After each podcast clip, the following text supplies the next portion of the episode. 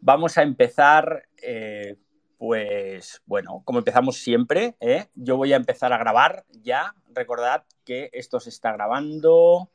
Dadme un segundo. Bueno, y ya estamos grabando. Ya estamos grabando el segundo ciberdiario de esta nueva temporada. Muchas gracias a los que vais llegando poco a poco. Espectacular la sala que ha hecho Eva, que ha hecho Edu sobre el espacio que han hecho sobre esta nueva modalidad de Twitter que vamos a tener muy pronto. Yo sé que os he bajado el vacilón con lo que os he comentado en la sala, pero bueno, me parece que aún así yo también tengo esperanzas porque, sobre todo en la parte formativa, y estoy seguro que Eva, que Edu están de acuerdo conmigo, en la parte formativa esto puede tener mucha amiga, mucha amiga. Así que yo creo que nos va a ir muy bien. Bueno, Vamos a poner un tuit ahí para compartir, que se nos una más gente, porque hoy el ciberdiario viene juguetón. Estamos de reparaciones. Se me ha ocurrido que ese podía ser un buen titular, básicamente porque mmm, yo estoy de reparaciones ahora mismo, tengo algunos dispositivos reparándose y coincide con que esta semana el gobierno alemán ha hecho un anuncio, un anuncio que vamos a ver, yo creo que es más de cara a la galería, y ahora os explicaré el por qué, y os explicaré el anuncio.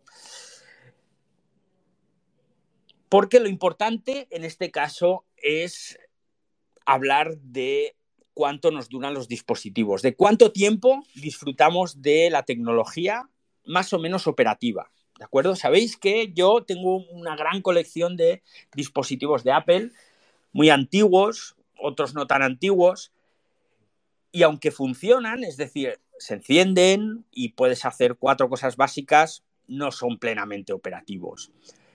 Esto nos lleva a pues, los ODS, los Objetivos de Desarrollo Sostenible, que sabéis que son esos objetivos, esos 17 objetivos que hace unos años eh, presentó Naciones Unidas para intentar conseguir entre todos un futuro un poco más ecológico. ¿De acuerdo? Uno de esos objetivos tiene una cosa o tiene un elemento que se llama economía circular. Esto de la economía circular, muchos ya sabéis lo que es, pero los hay que todavía no lo tienen claro. Para no enrollarme, la economía circular, de una forma muy sencilla, es cuando nos encontramos un palet en la obra, de esos que traen los ladrillos, los bloques, y lo convertimos en una mesa, por ejemplo. Le ponemos unas rueditas, lo barnizamos y ahí que tenemos nuestra mesa hecha con restos de un palé de obra. Esa sería una forma de representar la economía circular. Otra forma de representar la economía circular es cuando simplemente un teléfono que se nos ha roto, en lugar de tirarlo a la basura, lo que hacemos es repararlo y con esa reparación conseguimos darle una segunda vida, un segundo ciclo de vida a ese dispositivo. Sabéis que eso hoy en día es muy complicado, es complicadísimo, sobre todo porque la mayoría de fabricantes no construyen sus dispositivos para que duren en el tiempo y sobre todo para que no sean reparables.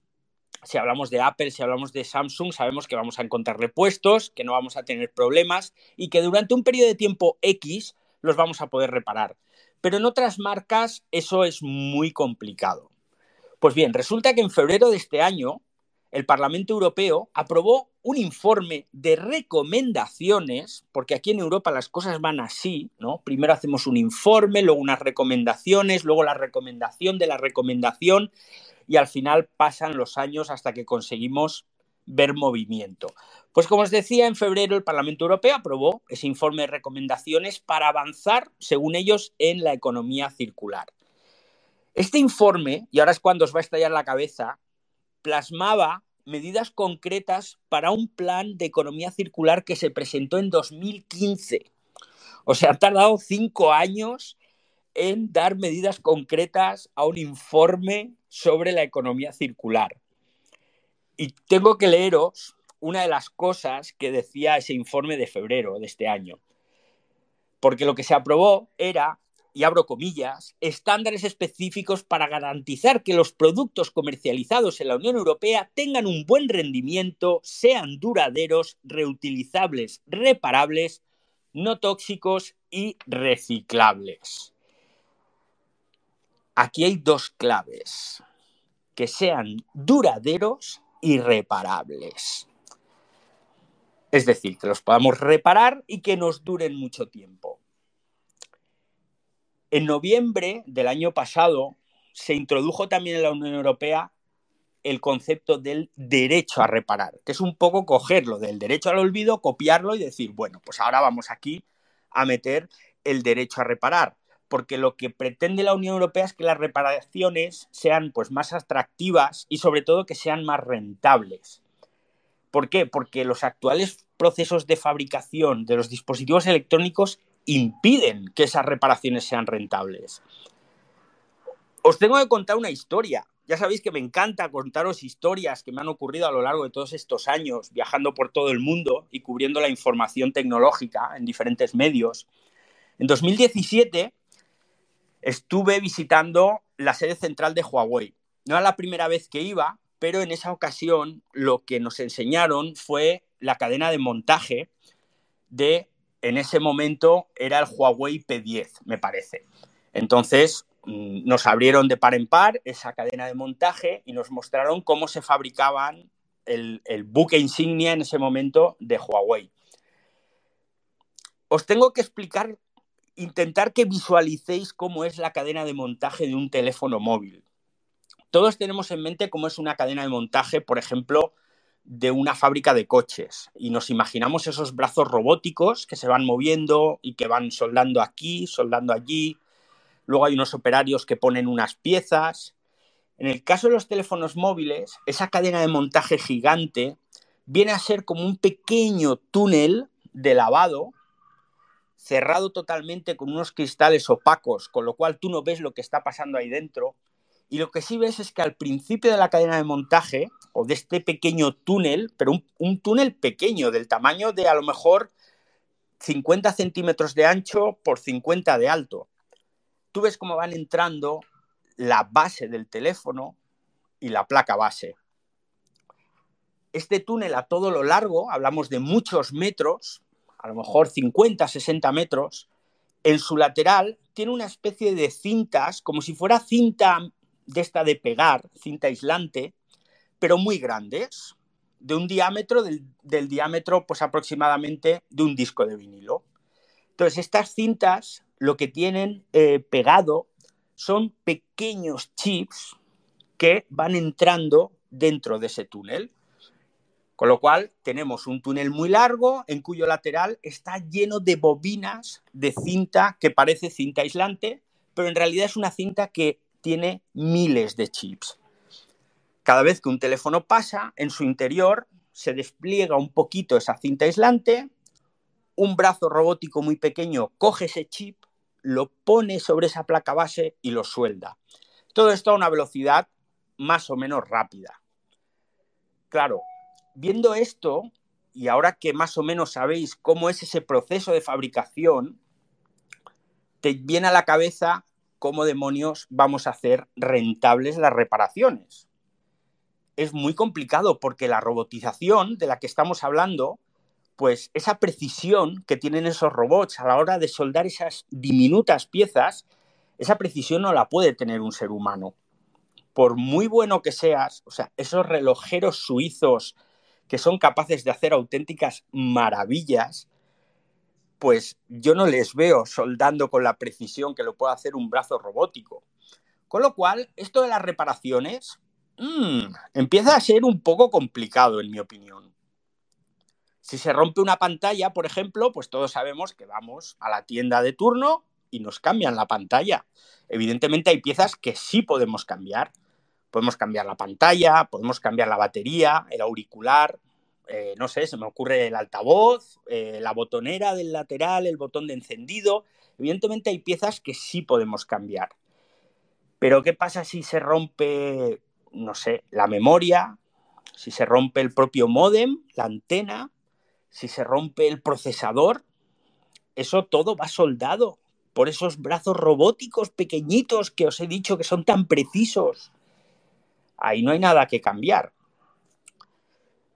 Quiero recordaros que estáis todos aquí, mucha gente hoy además, que si en algún momento queréis participar, solo tenéis que levantar la mano y yo os doy paso, ¿de acuerdo? Que sé que os encanta escucharme, pero a mí también me encanta escucharos a vosotros. Y así ya de paso consigo que no os durmáis. Si alguien quiere aportar, solo tenéis que decirlo que yo os abro el micro. Pues bien, como os decía, hay piezas que no se pueden reparar. Sobre todo, no se pueden reparar porque no sale rentable. Esas reparaciones rentables que quiere que la Unión, que quiere la Unión Europea que sean impuestas a todos los fabricantes, pues están muy bien de cara a la galería. Pero yo ahora os pregunto, y os pregunto de verdad, y me gustaría que alguien se animara a responder. Si tú, por ejemplo, te has gastado 500 euros o 500 dólares o 500 pesos o, o cualquiera que sea la moneda de vuestro país, pero te has gastado una cantidad generosa de dinero en un teléfono móvil, se te estropea fuera ya de garantía, y para ir a repararlo te dicen que bueno, que hay que cambiar toda la placa base y que te cuesta 300 euros, por ejemplo, aproximadamente un 60% de lo que te costó nuevo. ¿Vosotros lo repararíais? Y justo ahora Javier, Javier López se atreve. ¿Tú, Javier, repararías ese teléfono si te dijeran que cuesta esa cantidad? Buena pregunta. Muy buena pregunta, claro. Eh, estamos, habría que valorar el porcentaje de inversión respecto al porcentaje de, dinero a volver a gastar. Entonces, eh, ahí sopesas un poco. Realmente, en el momento en el que un teléfono móvil, que mm, son piezas que, como dices, es un, es un, está todo muy, muy ensamblado, en el momento en el que falla un componente, bien porque se te cae y se te rompe la pantalla, bien porque falla algún componente interno, eh, casi podríamos decir que estás vendido, porque no, yo no, tengo mucha confianza en que un teléfono reparado o reacondicionado, en el, caso, por ejemplo, de Apple, eh, tenga la misma vida que un teléfono nuevo. Yo ahí soy un poco escéptico, entonces yo probablemente, probablemente no lo repararía y buscaría un teléfono nuevo. También te voy a decir una cosa. Eh, yo, por ejemplo, inversiones muy fuertes en tecnología, me compro, por ejemplo, el, iPhone tope de gama del año en el que lo compro.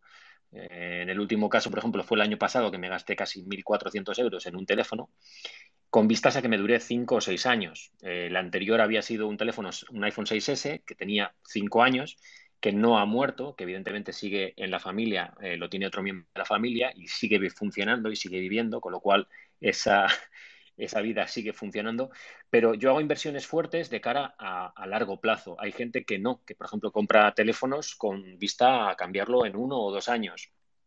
Es complicado, es un tema complejo.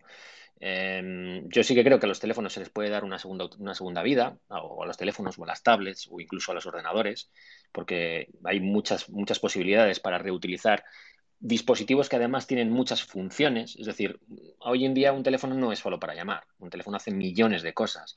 Es una cámara de fotos, es una plataforma de mensajería, eh, es, una pequeña pantalla de televisión, una tablet igual. Entonces, creo que, eh, bueno, no sé, estoy hablando de muchas cosas y de ninguna. Eh, respecto a tu pregunta en concreto, respecto a tu pregunta en concreto, probablemente no, probablemente no lo repararía no lo repararías. Yo creo que como la mayoría, Marí, ¿tú repararías un teléfono de dos años gastándote un 60% de lo que te costó? Yo no, David, yo compraría uno nuevo definitivamente porque lo voy a reparar y además cuánto tiempo voy a tener garantía de que va a funcionar. O sea, la verdad, los teléfonos están hechos para cierto tiempo. Necesitaríamos que el fabricante diera una, una, garantía más extendida, que fuéramos, que duraran más tiempo, pero la realidad es que cuando se descomponen es porque ya dieron su vida útil. Si siguen sirviendo, como dice Javier, yo estoy de acuerdo, también tengo teléfonos de antes que, que siguen teniendo vida útil y los, los usan otros miembros de la familia, pero no con el mismo uso que yo le doy. Utilizan menos funciones, lo necesitan para menos cosas para las que yo lo necesito. Entonces, pues a mí sí, inclusive me ha, llegado a suceder que le he tenido que cambiar la pantalla a alguno por, por accidente y la verdad prefiero juntar dinero y comprar el nuevo en cuanto sale porque ya no es lo mismo. Yo no lo reparo.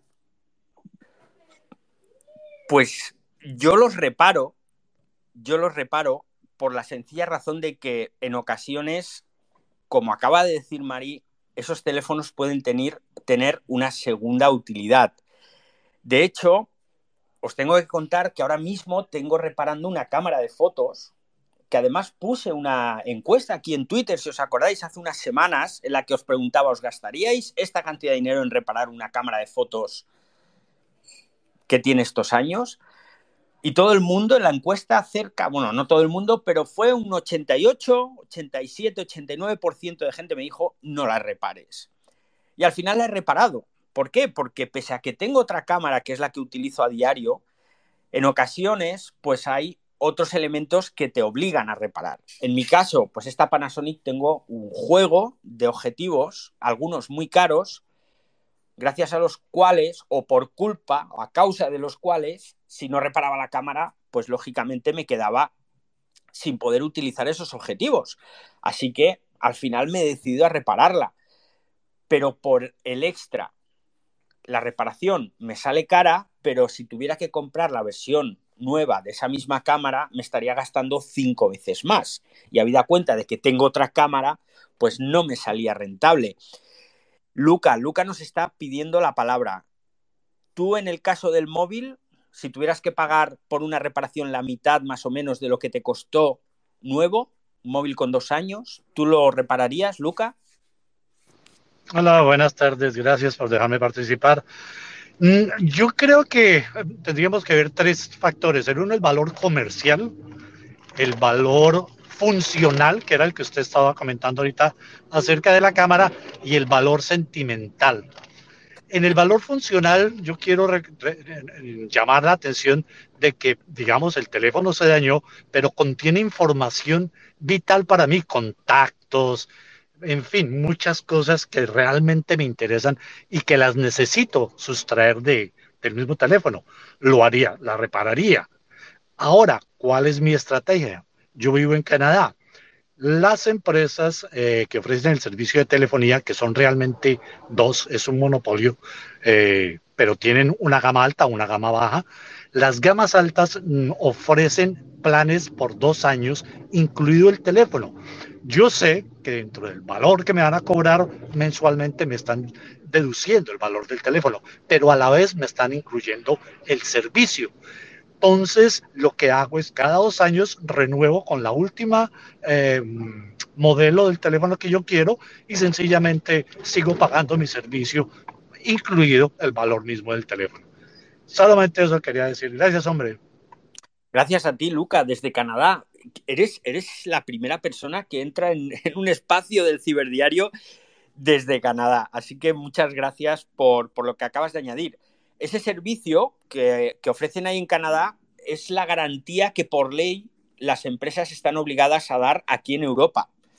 Aquí en Europa, hace ya bastantes años, se estableció esa ley por la cual tú tienes dos años de garantía, con lo cual si se te estropea el móvil por un fallo del dispositivo, no porque se te caiga y se te rompa, sino porque algún elemento falla, entonces están obligados a reparártelo o a sustituirlo. Ingrid también está aquí con el micro abierto. Ingrid Mosquera, ¿qué tal? Tú estás aquí en España. Hola David, sí, y estoy en todos los spaces hoy. No, la verdad me pasé del de Eva al tuyo, pero bueno, eh, me voy a tener que marchar ya a otras cosas, pero me está pareciendo un espacio muy interesante. Hay otra cosa que tampoco estamos teniendo en consideración quizá, y es cuánto van a tardar en reparar el móvil, el dispositivo, ¿no? Y si hablamos de móviles, ¿no? Pero ya no te digo nada si hablamos de un portátil con el que trabajas. Eh, por ejemplo, ¿no? Entonces, pues para eso, a mí sí que me sirve mucho, es verdad, tener algún móvil antiguo de repuesto que no lo uso normalmente, pero que en algún momento pues lo sacas, pues eso, ¿no? Porque o desde que te hayas quedado sin batería y, bueno, pues aunque lo puedas tener enchufado como lo tengo yo ahora mismo, pues no te sea muy cómodo y cojas otro o, que tengas alguna app eh, que ya ahora mismo no se puede bajar y la tienes ahí en otro móvil para lo que quieras o tal, pero bueno, creo que es una cosa a tener en cuenta, ¿no? El cuánto van a tardar, porque a veces eh, hay muchos, y me puedo incluir, ¿no? Que dices, no, no, no, me compro otro porque lo necesito ya, no puedo esperar tanto tiempo. Y, y sobre lo que dices, es que yo he llegado a la conclusión de que, como me da la sensación de que los dispositivos y todo en general, sea un electrodoméstico, lo que sea, los hacen ya para que tenga, además tiene un nombre que ahora no me acuerdo, ¿no?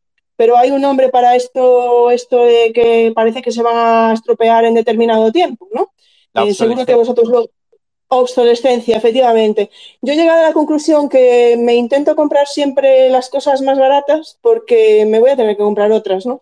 Y al final, pues yo estoy tirando por ahí, sinceramente. Mm, y al final me voy a comprar, y yo trabajo con ordenador y siempre me dicen en casa, cómprate otro mejor. Digo yo, pero el que me estoy comprando ya es mejor que el que tenía. O sea que si el que tenía me vale, ahora este me va a valer lo mismo. Y bueno, nada, eh, puede sonar bastante cutre, pero esa es mi, mi, perspectiva ahora mismo, mi, filosofía. Y es una filosofía estupenda, Ingrid. Es tan estupenda como que yo, a lo largo de estos 20 años escribiendo de tecnología, siempre que alguien me preguntaba, oye, me compro esta tele, me compro este móvil, me compro este ordenador, yo siempre he dicho lo mismo, no os compréis lo último, compraos lo penúltimo. Y, digo esto porque el último modelo de lo que sea, lo que acaba de salir, tiene un precio en el cual hay una serie de componentes que son relativamente externos al propio dispositivo. Es decir, estamos hablando de una inversión en marketing, de una inversión en I+D. Esa inversión se amortiza con el paso del tiempo y por eso la tecnología, cuando ha pasado una serie de meses, baja de precio, porque ya has amortizado esa inversión inicial. Si tú te compras lo penúltimo, prácticamente no hay mucha diferencia con lo último y te estás ahorrando un montón de pasta. Esto nos lleva a un poco el tema del que os estaba hablando, y es que la Unión Europea dice que las reparaciones deberían garantizarse por cinco años, que es con lo que hemos empezado. Yo evidentemente prefiero reparar. Prefiero reparar más que nada por un componente ecológico, un componente de que generamos tantísima basura digital que no os podéis imaginar. Un día hablaré de la basura digital y os contaré todo lo que estamos generando. Pero en Europa no soy el único que prefiere reparar. Y es que el 77% de los europeos prefiere reparar. Es más, el 79% cree que debería exigirse legalmente a las marcas una serie de años para reparar tus dispositivos. La Unión Europea ya ha propuesto que sean esos cinco años. Pero, ay amigo, en esto que llegan los alemanes y suben la apuesta. Como si de una partida de póker, taúres del Mississippi estuvieran ahí jugando. Esta semana el gobierno alemán ha presentado un borrador de ley por el cual las reparaciones y las actualizaciones de las tabletas y los móviles estén disponibles en Alemania por siete años. Siete años. Pero vamos a ver, señores míos, ¿quién demonios utiliza un tablet o un móvil de hace siete años? Si es que ya no te sirve para nada. Está bien que reduzcamos los desechos electrónicos, pero lo que no podemos es pretender que la gente esté utilizando un móvil durante siete años. No es posible. Y no es posible, básicamente, no por esa obsolescencia programada que has comentado Ingrid y que yo soy de la opinión y el convencimiento, tengo el convencimiento de que eso no existe, eso es un mito, no es posible porque los dispositivos están muy fraccionados en sus sistemas operativos. Entonces, el hecho de que tú quieras pretender que un teléfono móvil reciba siete años de actualizaciones, eso es imposible. Es prácticamente imposible. Tengo a uno de vosotros aquí bailando que me está pidiendo que, le abra el micro y cada vez sube, baja, sube, baja y no, no le ubico, no sé quién es, con lo cual no es que no te quiera abrir el micro, sino que no soy capaz de darle al botón. Entonces, a ver ahora, Curtis, Curtis o Curtis, eh, ¿cómo estás? Caramba, ha sido complicado. Se está conectando, parece que, que ahora, ahora sí, Curtis, te escuchamos. Buenas tardes a todos. Qué gusto saludarles. Aquí pues eh, escuchando el espacio, estuve también presente el día de ayer, muy interesante el ciberdiario. Voy a tratar en la medida de lo posible de sumarme siempre que se pueda. Muchas gracias. ¿Querías, querías ah, opinar sobre la reparación de los dispositivos móviles? Claro, por supuesto. Sí, lo que tú mencionas es eh, muy interesante y también el hecho de que eh, debería de existir una legislación y comparto esa situación, ¿no? Si es necesario que de alguna manera las marcas, los fabricantes puedan respaldar a sus productos, también es cierto lo que mencionas desde el punto de vista de la obsolescencia, que no es que sea una obsolescencia programada. Yo concuerdo contigo en ese sentido. Más bien es una eh, obsolescencia tecnológica que está debido precisamente a la natural evolución de la tecnología. Sabemos que la tecnología a cada momento va eh, incrementando, pues evolucionando a pasos muy agigantados en algunos casos, y lógicamente pues es muy difícil que podamos tener dispositivos creados hace siete años, como tú mencionas, que de alguna forma estén adaptados a las nuevas a las nuevas evoluciones tecnológicas, tanto de, de software como de hardware, ¿no? Porque no solamente se debe al hardware, sino también al software, y el software, pues lógicamente no va a ser siempre adaptado al, al, al hardware de hace siete años atrás, ¿no? Entonces, básicamente es, es un proceso normal, podríamos decir, que de cierta manera habría que buscar una especie como de punto de equilibrio, ¿no? Para poder llevar a cabo actualizaciones, tanto de hardware como de software, y que estén de acuerdo a las exigencias del mercado y también a las características técnicas de los equipos y del software. Eso nada más quería aportarles.